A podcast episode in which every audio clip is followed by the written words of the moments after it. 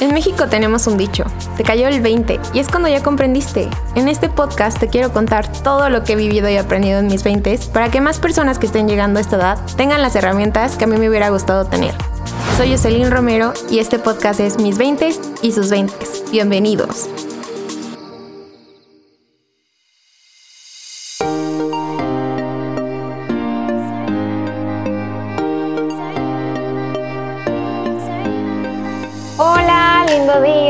¿Cómo están? Espero se encuentren súper bien y de maravilla. Bienvenidos otra vez a su casa de mis 20 y sus 20 y específicamente a esta tercera temporada que nos está trayendo invitados que digo, wow, Diosito, gracias por ponerlos en mi vida. Entonces, este invitado es muy especial, es mi colega del trabajo y lo invité específicamente por una razón, porque siento que puede compartir esta bendición en su vida de cómo aprendió inglés. Y pues bienvenido, se llama Jonathan Martínez. Bienvenido, Jonathan Martínez. Gracias. Ok, perfecto. Pues empezamos a abordar el tema. Exactamente lo invité porque justo en mi vida sin, encontré varias personas y estas personas como en la universidad o en los trabajos o en otras experiencias que tuve en mi vida, me decían mucho como, eh, o sea, sí me gusta el inglés, pero sí, sí entiendo el inglés, lo entiendo perfecto, lo sé leer, pero no sé hablarlo.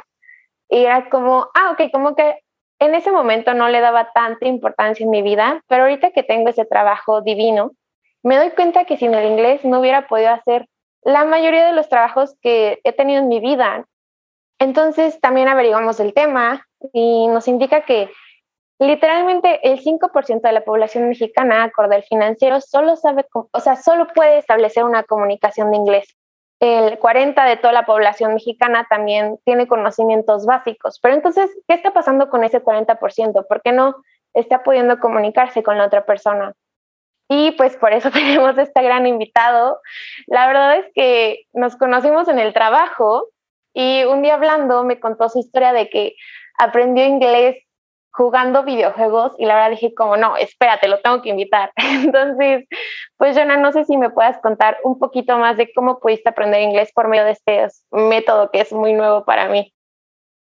Claro, eh, hola a todos. Eh, pues como bien dices, yo aprendí eh, de una forma peculiar, como muchos de también mis conocidos, que a diferencia de muchos de mis conocidos, aprendí de una forma autodidacta en, la preparatoria, en la universidad. Bueno, tuve cursos de inglés, ¿no?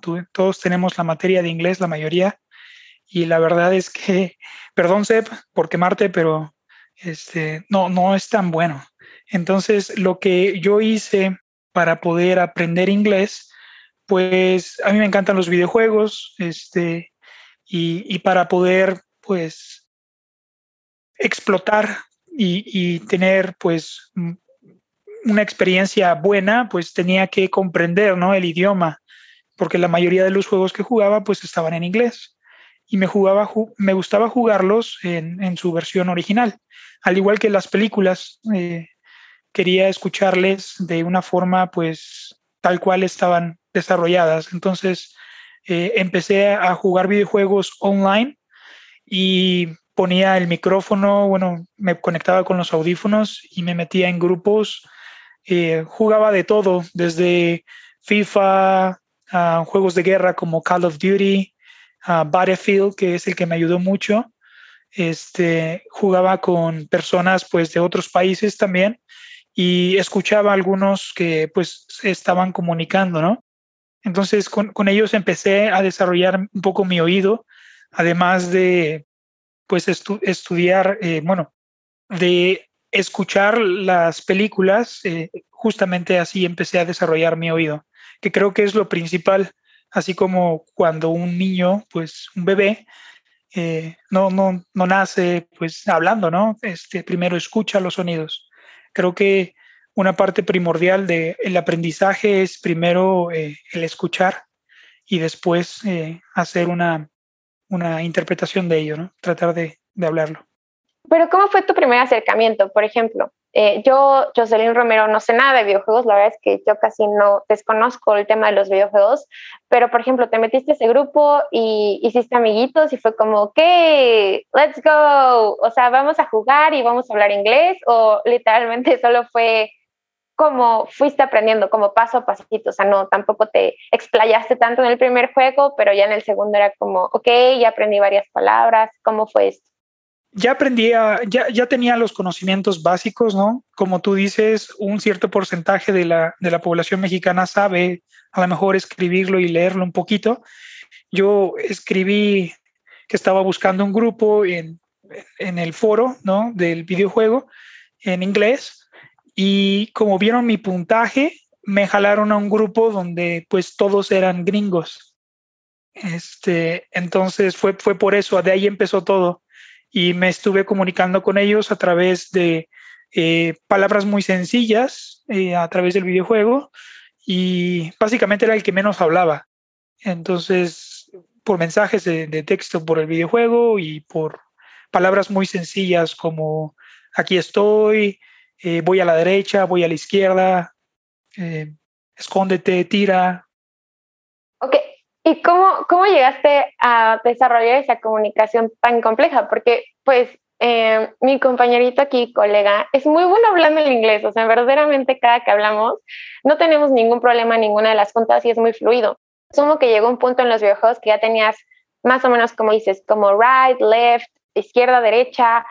Eh, ya tenías, por ejemplo, here I am, aquí estoy, pero no sé, al mismo tiempo traducías las palabras en un traductor o, o, cómo le hiciste para obtener más comunicación o literalmente como dijiste, nada más escuchándolo y ya te dabas una idea por el sonido qué palabra significaba qué. Fui escuchando lo que ellos decían y lo que hacían después, ¿no? Por ejemplo, si ellos decían go to the right y, ellos giraban hacia, hacia la derecha, yo sabía entonces, ah, cuando ellos digan go to the right, vamos hacia la derecha. Eso quiere decir. Entonces así fui aprendiendo. Eh, como cuando pues yo tengo un pequeño que le digo pues pásame el agua y él se me queda viendo así de, ¿qué me dijiste? Este, y ya tomo el agua y le digo, dame el agua. ¿No? Entonces, algo, algo así, ¿no? Fui, fui aprendiendo de, de ese método poco a poco y te digo que otra parte muy importante que creo que me ayudó mucho fue el escuchar las películas en el idioma inglés, después de verlas en español y de entenderles. Por ejemplo, todo el mundo ha visto la mayoría Avengers, ¿no? Avengers. Y lo veo una vez en español, después una vez en inglés y después en subtítulos para poder comprender qué, qué significan las palabras.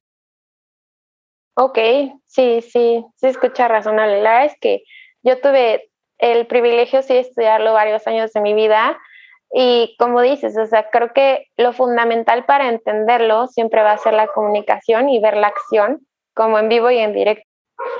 Entonces, este, aparte de esto, quiero agregar a mi colega como estos consejos de él aprendió de esa manera, pero en cuanto a mi tema de aprenderlo también fue leer libros en inglés. Eh, o sea, por ejemplo, descarga, tengo Kindle y en Kindle literalmente eh, subrayas la palabra y esta, o sea, cada vez que la subraya te dice el diccionario. Pero también entiendo que nuestra población y en México no todos tienen la fortuna de poder pagar clases, no todos tienen la fortuna de, eh, no sé, por ejemplo, ver películas subtituladas, pero Em, no sé, como que de alguna manera podríamos tener algún conocido o alguien que llegara o tuviera la fortuna de saber inglés o como dices, como ver un video de YouTube o escuchar música y como tratar más o menos de entenderle acorde a los subtítulos. Exacto. Sí, entonces como que siento que sí tenemos como varias herramientas que, en las que podemos gozar de tener este privilegio todos y enfocarnos más en cómo aprenderlo a comunicarlo.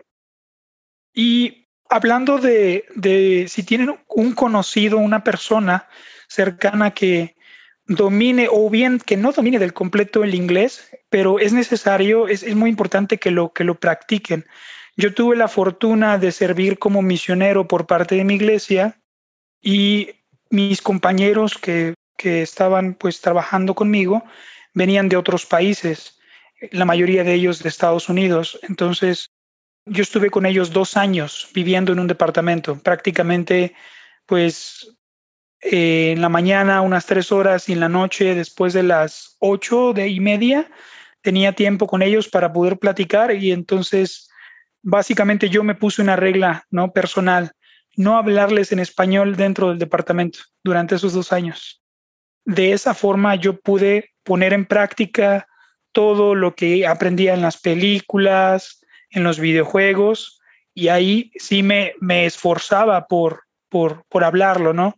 Y les pedía que, que, me corrigieran en la pronunciación, entonces ellos me ayudaban, y eso es bueno. Algo muy importante, el, si ya lo, lo entiendes cuando lo escuchas, está muy bien, Ahora necesitas hablarlo, necesitas repetirlo, repetir, repetir la palabra hasta que puedas pronunciarlo de una manera correcta y fluida. Entonces, de esa forma, pues puedes llegar a dominar el inglés en muy corto tiempo. Sí, claro. Además, o sea, esto sí que queremos dejar bien en claro, no porque, mm, por ejemplo, yo recuerdo que cuando empecé a hablar de chiquita, eh, se me escuchaba otro sonido, como tú dices, o sea, es diferente la pronunciación, pero si no lo practicas, no vas a llegar a ese goal, ¿sabes? Como a esa meta de pronunciarlo correctamente. Y tengo una profesora que me decía, eh, estaba estudiando otro idioma que era francés y me decía exactamente que un idioma nunca se termina de estudiar. Nunca, porque no, no es tu lengua materna, porque hay muchos contextos en que no vas a poder saber cómo expresarte, pero por lo mismo tienes que empezar a practicarlo y a practicarlo y a practicarlo y a practicarlo. Porque pues, no sé, Jonah, pero siento que si no hubiéramos o no tendríamos como este gozo de saber inglés, no podríamos entrar a ninguna de nuestras juntas o ninguna, literalmente todas son en inglés y creo que desde, o no sé si a ti te ha tocado, pero en las entrevistas de trabajo que a mí me tocaron como para trabajar en empresas transnacionales, muchas de las preguntas eran en inglés o todo, literalmente toda la entrevista era en inglés. Sí, de hecho, te platico una breve experiencia. Cuando estuve trabajando en un call center que se llama Compico, eh, yo estaba trabajando hace algunos años como agente bilingüe, ¿no? Recibiendo llamadas, pues, dando soporte técnico, pero mi inglés no era tan bueno. De hecho, no recibía tantas llamadas, era casi todo por mensajes, solo me metía a la computadora, instalaba sistemas y me salía, ¿no? Era básicamente lo que hacía. Pero eh, se me presentó una oportunidad con un proyecto por parte de mi universidad que pude desarrollar ahí en la, en la, en la empresa y, y entonces el gerente de recursos humanos ya me conocía, ya realicé un proyecto porque yo, yo estaba estudiando en ese momento todavía la carrera de derecho y, y él me dice, va a venir la directora de Talent Acquisition, de, de reclutamiento. Y me pidió que pudiera referir a dos, tres personas para por una posición junior en, en el equipo de reclutamiento. Y, y, te recomendé. Y yo me quedé así de, muchas, muchas gracias, la verdad, muchas gracias. Y me dijo, solo hay un detalle, ella no sabe nada de español. La entrevista, todo va a ser en inglés. Ok. ¿Puedes? Y yo, perfecto, adelante. Entonces, tuve una semana para poder prepararme, ¿no? Estaba practicando mucho y la entrevista afortunadamente fue exitosa, fui un poco fluido, no sabía muchas, e, e, y eso es algo también que quisiera comentar. Es, es difícil que, que, aprendas un poco de todo. A lo mejor tu inglés se va a enfocar en un, en un tema, ¿no? Por ejemplo, en mi en mi caso fue, yo me enfoqué mucho en materia de, de, tecnología, de IT, ¿no? O de videojuegos, ¿no? Este, y trataba de comunicarme con, con palabras que pues conocía para que fuera de una manera fluida. Y, y, de esa forma pude obtener el trabajo y fui creciendo. De ahí de recursos humanos me pasé después al área de procurement, de adquisiciones como, como contracts, ¿ya? y estuve ahí tres años trabajando. No, es que justo lo que dices, o sea, nadie te prepara para específicamente el vocabulario que vas a requerir para ese trabajo, ya es conforme vayas trabajando al día al día en el trabajo. Entonces, yo también por lo mismo, antes de muchas entrevistas lo que hacía era eh, escuchaba un podcast que se llama Girl Boss y en Girl Boss justo hablan como muchos términos de negocios, entonces me preparaba como con estos términos de negocios y otras cosas, por ejemplo, ya para hablar más como no tan formal, me enfocaba en escuchar podcasts en inglés, pero es que están como cotorreando, nada más platicando, por así decirlo. Y pues sí, o sea, poco a poco, como dices, con la práctica ya en el trabajo, y, y, esto también como creo que me pasó cuando tuve mis primeras entrevistas, como dices, todas en inglés, eh, que me decía a mí misma como, ay, es que repites mucho esta palabra. Y era como, tú, pues eres el vocabulario que manejas, pero así te, estás, te están entendiendo. O sea, creo que lo importante aquí es como enfocarnos en que lo que les importa a las empresas es que haya una comunicación.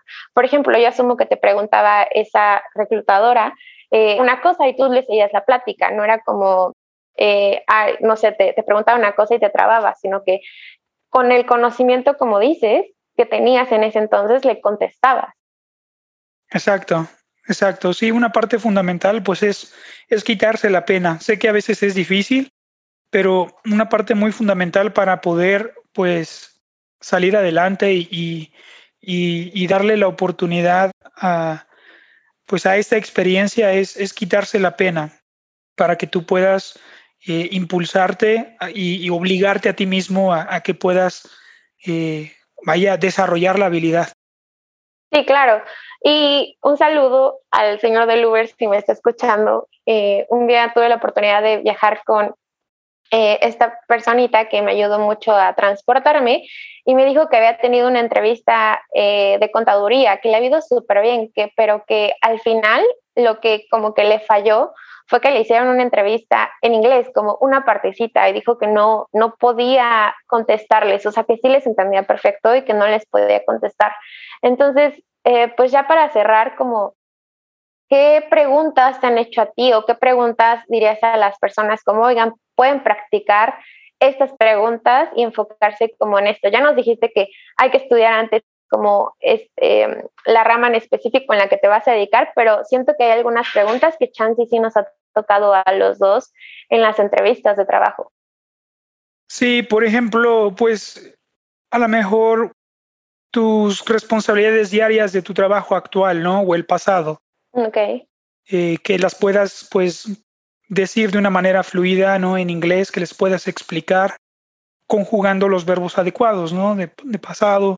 Otra pregunta que podrían hacerte eh, como reclutador es cómo, por, qué, por qué deseas entrar en la, en la empresa para que te puedas preparar, ¿no? Eh, que puedas a lo mejor escribirlo o practicarlo eh, en inglés, que te puedas preparar para esa pregunta, porque es muy, es muy común. ¿Por, ¿Por qué deseas estar aquí? ¿Por qué piensas que eres el candidato adecuado? Quizás otra pregunta también podría hacerte es, este, ¿cómo te ves dentro de cinco años, por ejemplo? Sí, claro. Creo que en todas las entrevistas, eh, no sé si a ti, creo que nos podrías también compartir, también te preguntan mucho como, tell me more about yourself, que significa como, cuéntame un poco más acerca de ti. Exacto. Y tú normalmente, ¿qué contestas? Por ejemplo, supongamos que estás en una entrevista para un acuario, supongamos en eso. Entonces, ¿cómo guías la entrevista en inglés? Primero te presentas y dices, hola, soy Jonathan, eh, tal edad y tu experiencia, o también le agregas otras cosas en inglés que digas, ah, ok, eh, no sé, ahí ya podremos ver que tienen que aprender eh, edad, tienen que aprender cómo decir su nombre, tienen que aprender, no sé, las posiciones pasadas en inglés o qué más le podrías agregar a eso. Sí, de hecho, hay algo que yo podría recomendar, como tuve la experiencia previa de, como reclutador, que pudieran hacer una digámoslo, un breve resumen. Eh, yo una vez tomé un curso sobre esto y es un, se les llama yo en 30 segundos. Es explicar tu perfil profesional básicamente en, en menos de 30 segundos. El escenario es que estás en el elevador con el que es un gerente o director y te presentas con él, ¿no? Ah, ¿Quieres que lo diga en inglés, en español? Pues si quieres, puedes decirlo como en parte en inglés y lo traducimos en español para que las personas que están entrando a este mundo del inglés eh, digan, ah, ok, sí, sí estoy entendiendo esto o estoy entendiendo el otro. Ok, ok. El escenario es que es un acuario. Ajá, como, bueno, no un acuario, algo más específico que sepas más. Eh, IT, que sé que te gusta como ah, mucho de la comunicación. Ajá, por ejemplo, IT, una empresa de telecomunicaciones, perdón. Este, yo podría presentarme en inglés primero diciendo, I am an attorney recently graduated with more than uh, three years of experience as contract administrator. Significa yo soy un, un, abogado recientemente graduado con más de tres años de experiencia en, en administración de contratos. I have an advanced knowledge in and skills with IT tools such as Microsoft Package, Salesforce, Oracle, Workday and Jira. Tengo un conocimiento y habilidades eh, con herramientas de tecnología como Microsoft, Salesforce, Oracle, uh, Workday y Jira. Es, es, en inglés se pronuncia igual. Um, in addition, I have experience with project management, PMBOK, auditories, and well, my previous achievements were the creation of the manual of policies and procedures for HR, contract collecting and auditoring in four months. En adicional, pues yo tengo experiencia con gestión de proyectos y auditorías y mi más reciente eh, previa eh, logro, mi más reciente logro es, fue, fue la creación de un manual de políticas y procedimientos para recursos humanos y la colecta y auditoría de contratos en cuatro meses, por ejemplo. I am responsible, proactive, and helpful, always looking to do better impact to the business company. Soy responsable, proactivo y me gusta y eh, helpful. Ah, como servicial. Ajá, servicial, perdón. Y, trato siempre de buscar eh, tener un impacto mejor en, en, el negocio de la compañía.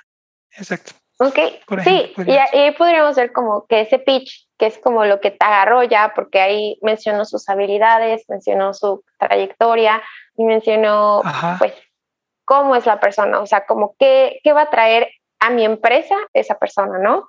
Exacto. Y, y que yo creo que con eso, como dices, Jonah, creo que con eso ya atraparías o dirías como, ah, ok, se sabe mover en el inglés, me, me dijo sus habilidades y me dijo como sus, sus eh, recientes experiencias.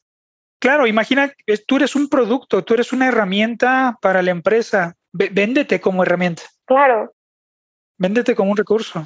Eso es lo que tienes que hacer. Sí, y por ejemplo, o sea, si te digo como, what is the reason that I need to hire you, que significa como, cuál es la razón por la que te tendría que contratar a ti, ¿qué dirías? O sea, si ya como me dijiste como esa herramienta, ahora, ¿por qué tengo que contratar a ti? Um, por ejemplo, yo te podría decir, uh, I would like to innovate and create uh, better workflows to improve the business yo soy creativo y me gusta crear nuevas formas de mejorar el negocio, ¿no? Y and I understand that the job profile that you are looking for y yo entiendo que el perfil eh, de trabajo que ustedes están buscando is for a position like that that make an impact to the business company, que haga un impacto positivo en el negocio de la compañía. Yo creo and, and I have the experience, the more than three years as contract admin, um, y tengo la experiencia de más de tres años como contract admin y realizando estas, estas mejoras, innovando ¿no? procedimientos. Sí, claro, y ahí como se pueden dar cuenta, y Jonah específicamente usó como los verbos, eh, como por ejemplo I will, que sería como haré, o como por ejemplo todo en futuro de lo que va a impactar a la empresa. Y pues creo que ya lo último que te preguntan, bueno, te hacen un poco más de preguntas acorde a lo que tú dices, ¿no? Bueno, no, yo recuerdo en todas mis entrevistas que, por ejemplo, eh, de ahí, por ejemplo, de los tres años que nos dijiste que tienes experiencia, te dicen como, okay, so what is the biggest challenge and how do you solve it in the, those three years that you already talked to me? O sea, sería como, ¿cuál es el el reto que más grande has tenido como en esos tres años que trabajaste y cómo lo resolviste. Entonces, eh, literalmente sí es como un back and forth, no solamente tú estás hablando en inglés, sino que la otra persona también te tiene que contestar al mismo tiempo. Exacto, y tú lo llevas a la zona de confort tuya donde tú dominas el vocabulario. Por eso también tienes que ser verídico en lo que dices. Tienes que contar la experiencia que realmente fue, porque te va a hacer preguntas en base a tu experiencia, ¿no? En lo que le digas. Sí, claro, y además asumo que ya, por ejemplo, en esos tres años perfectamente me podrías hablar de como tu mayor reto que tuviste y cómo lo resolviste porque ya manejaste ese idioma o ya lo practicaste. Supongamos que tu trabajo fue totalmente en español, pero si ya practicaste esa pregunta de, ah, este, si me preguntan este reto, voy a decir esto, esto y esto, ¿no? Claro.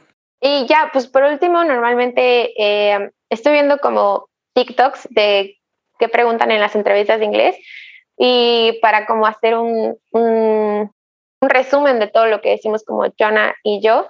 Y siento que también a mí me ha tocado a veces eh, una pregunta como, eh, como, siento que eso implica en español y en inglés, pero nos dicen como, ¿qué mejorarías de, o, o qué, qué, preguntas tienes al final para nosotros? O sea, como tienes alguna duda para nosotros, como, ¿do you have any question for us? Y entonces ahí tienes que poner atención porque, por ejemplo, si es toda tu entrevista en inglés, al principio normalmente te explican como qué va a ser el trabajo, ¿no? Y te lo explican en inglés. Entonces, pues ahí tienes que irle contestando. Si tienes una pregunta, decirle como, ok, eh, please, uh, could you be so kind and please uh, confirm me that is because I don't understand it yet. Y como dices, quitarte la pena, porque pues si no entiendes lo del principio que te explican el trabajo y así al final no tienes preguntas, pues ellos asumen que entendiste perfectamente la posición, ¿no? Exacto, sí. Por eso, pues una también de las recomendaciones que podría hacerte es leer cuidadosamente el job description, ¿no? la descripción del trabajo, eh, las responsabilidades, todo, para que tú puedas ir, preparado ya en mente, eh, ya, ya con, con, la mente fresca, ¿no? Este, y, y, si tienes alguna duda de la descripción del trabajo, ¿no? Por ejemplo, en muchos de los de las publicaciones, pues no se menciona a veces el salario, ¿no? A lo mejor podrías preguntar el salario o los horarios laborales también, que muy a menudo no se publican en el job description. Yo también normalmente pregunto feedback ahí, o sea, como, could you be so kind and please give me some feedback if you have for me? O sea, y la verdad es que me ayuda muchísimo como que tengan retroalimentación para mí. Ah, perdón, eh, significaría como, ¿usted tiene alguna retroalimentación hacia mí? Entonces, normalmente ellos me explican como, no, pues, em, no sé, como que habla un poco más pausado o, por ejemplo, esto podría mejorar, etcétera. Entonces, yo creo que con estos tips eh, podrías comunicarte o llegar a aumentar este porcentaje en México que pues la verdad sí te abre muchas posibilidades. Eh, al momento de no saber inglés, yo creo que solito te las cierras y no porque eh, sé que no todos tenemos esta oportunidad, pero sí tratar de encontrarla, ¿sabes? Porque las empresas transnacionales, bien se sabe que algunas pagan eh, un poco mejor. De hecho, en Excelsior está publicado que los mexicanos piensan que las transnacionales pagan entre un 30 o un 50 más de salario que las nacionales. Entonces, pues, ¿por qué no abrirte a más posibilidades? Siempre buscar más, o sea, ir por más, leer más libros, eh, leer más, no sé, escuchar más podcasts y pues al final de cuentas, eh, ir a otros lados del mundo con tu voz, porque pues este, este idioma sí te abre muchas puertas. No sé si eh, cada vez que abren el Internet se puedan dar cuenta que todo está en inglés la mayoría. Eh, o, por ejemplo, las instrucciones normalmente vienen en inglés y a veces no vienen en español. Entonces, pues significativamente te abres muchas puertas en cuanto a cultura, en cuanto a conocimientos. Eh, si, por ejemplo, estudias una ingeniería, la mayoría de los manuales de equipo biomédico están en inglés. y pues sí, entonces, eso sería todo por hoy. Te agradezco mucho tu tiempo, Jonah, y toda tu sabiduría y demostrar que no hay barreras para aprender el idioma si se quiere, porque en verdad tú eres un ejemplo de eso. Gracias por invitarme y a todos aquellos que pueden escuchar este podcast, no tengan miedo a, a practicarlo. Cuando pues un bebé, imaginen que todos somos bebés, todos podemos aprender no, nadie nace sabiendo, este, y bueno, todos podemos desarrollar los mismos talentos. Entonces, eh, mucho éxito y, y Practiquen, practiquen, practiquen. No hay de otra. Vale, pues, pues muchas gracias por escucharnos y te agradezco por llegar al final del capítulo y pues te va la próxima. Jonah, no sé si quieras que te sigan en las redes sociales, eh, si quieras dejar tu contacto o algo por el estilo de un negocio que tengas. Ah, no, no, no, no, todo, todo muy bien. Prefiero estar este, invisible por el momento. Vale, pues, pues muchas gracias. Síganos en todas nuestras redes sociales, que es mis 20 y sus 20. Bye.